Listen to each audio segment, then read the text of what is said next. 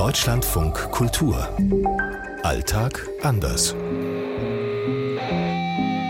Hier in Rio ist es jetzt 2.40 Uhr. In Peking 13.40 Uhr. 7.40 Uhr in Stockholm. 22.40 Uhr in Los Angeles. 7.40 Uhr in Johannesburg. Heute Volksfest. Also jetzt in LA würde ich überhaupt mich sehr schwer tun, so ein Volksfest irgendwie auszumachen. Ja, da haben wir jetzt leider nicht Zeit dafür, über die ganzen Volksfeste in Brasilien zu reden, weil Brasilien ist ein einziges Volksfest. Es gibt in China Volksfeste. Vielleicht versteht man da etwas anderes darunter als in Europa. Volksfeste in Südafrika gibt es jetzt in anderer Form und alles ein bisschen kleiner.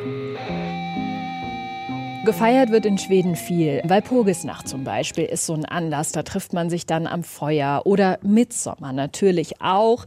Da gibt's auch dann in allen Gemeinden diese Maistange, die hochgezogen wird und dann wird drumrum getanzt.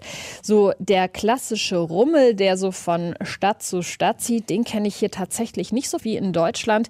Dafür haben wir aber beispielsweise in Göteborg und in Stockholm ja in den Städten auch fest installierte Rummel, die einfach immer da sind. Das berühmteste Volks Volksfest Brasilien ist einfach der Karneval. Und den gibt's in Rio, den gibt's im Nordosten, in Recife, in Olinda, da ganz besonders auch.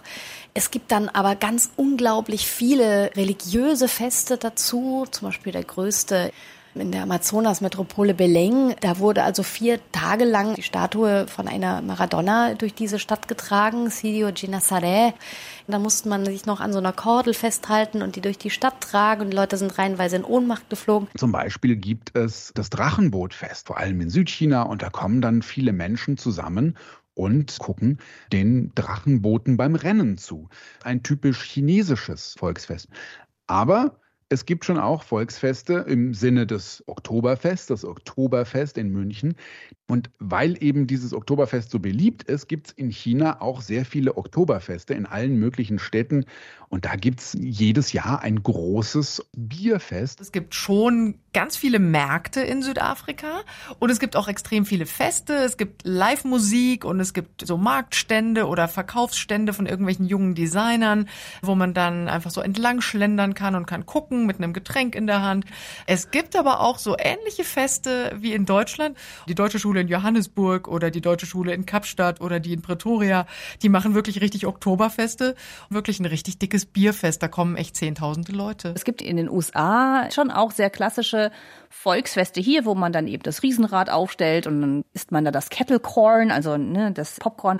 Dann gibt's natürlich auch diese Haut drauf Spielchen und Autoscooter fährt man eben auch.